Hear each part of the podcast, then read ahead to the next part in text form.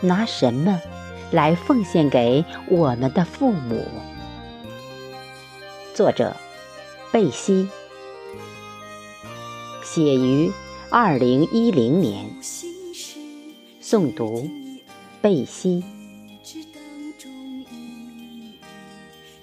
有一首名为《甜蜜负担》的诗写道：“世界上有一种人，和你在一起的时候，总是千万次嘱咐你要多穿衣服，要注意自己的安全。你觉得很烦，却也觉得很温暖。缺钱的时候，他总会说些赚钱不容易的话来训你。”边训你，边塞钱给你，这种人叫做父母。父亲和母亲把爱的光辉洒向我们，照亮了我们的生活。我们拿什么来奉献给我们的父母？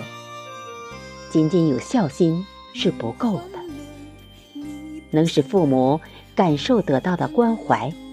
是那种体贴入微的孝行。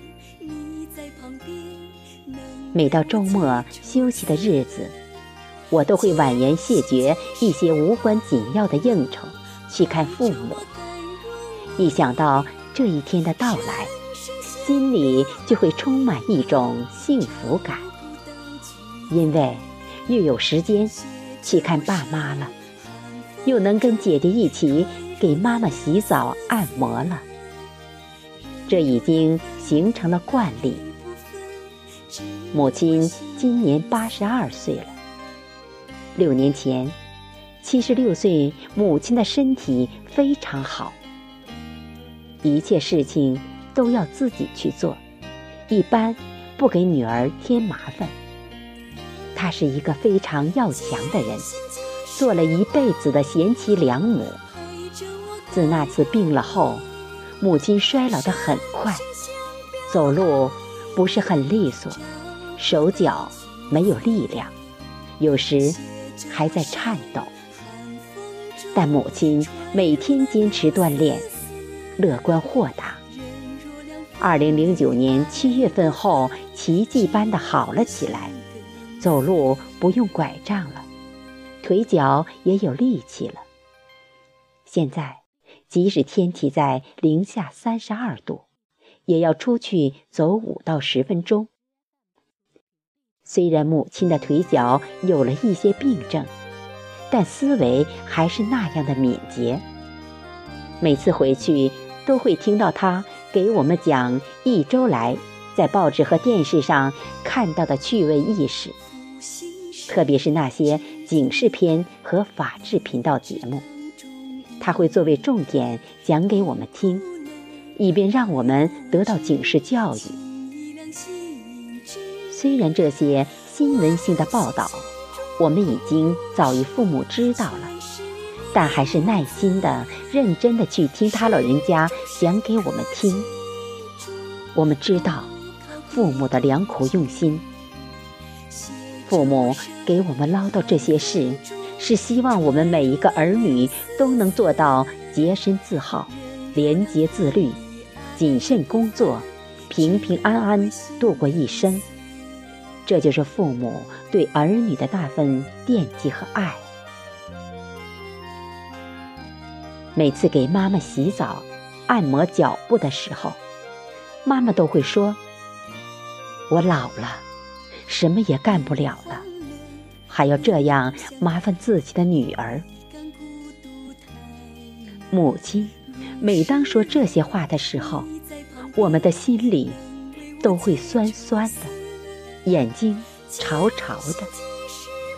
母亲一辈子为儿女奉献了她的一切，没有叫过一次苦，没有说过一句怨言的话。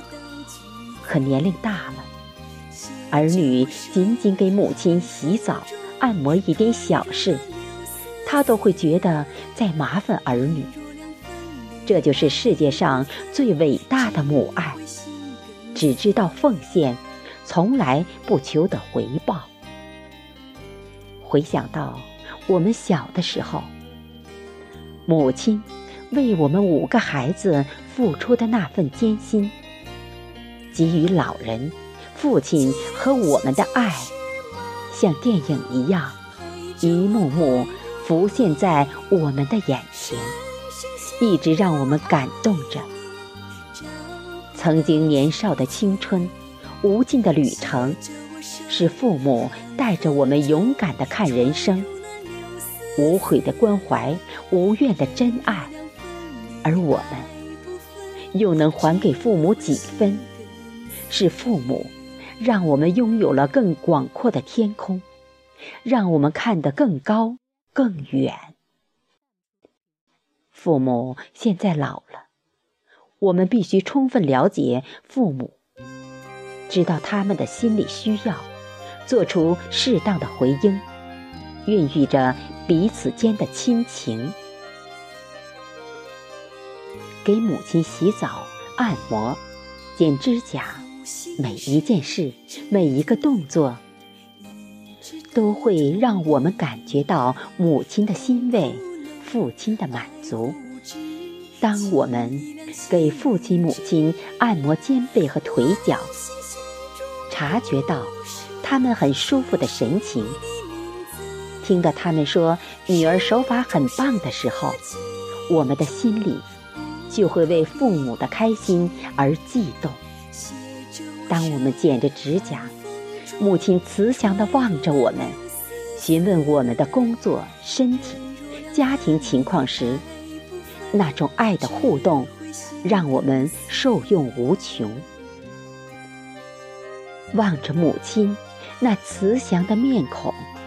用手轻轻地抚摸着母亲那光亮、略带皱褶的脸庞，听着母亲娓娓道来的关心话语，体味着父亲与老公他们的笑谈，一家人其乐融融。此刻，幸福的暖流就在我们的身上流淌。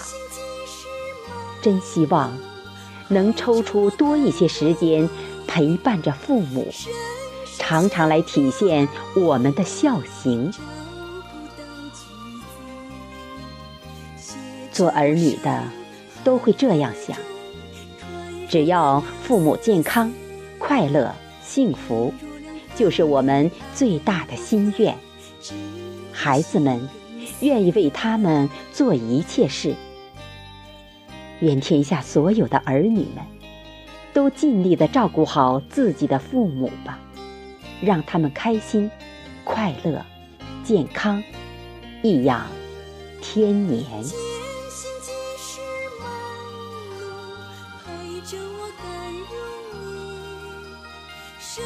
声想表爱你找不到句子写着我手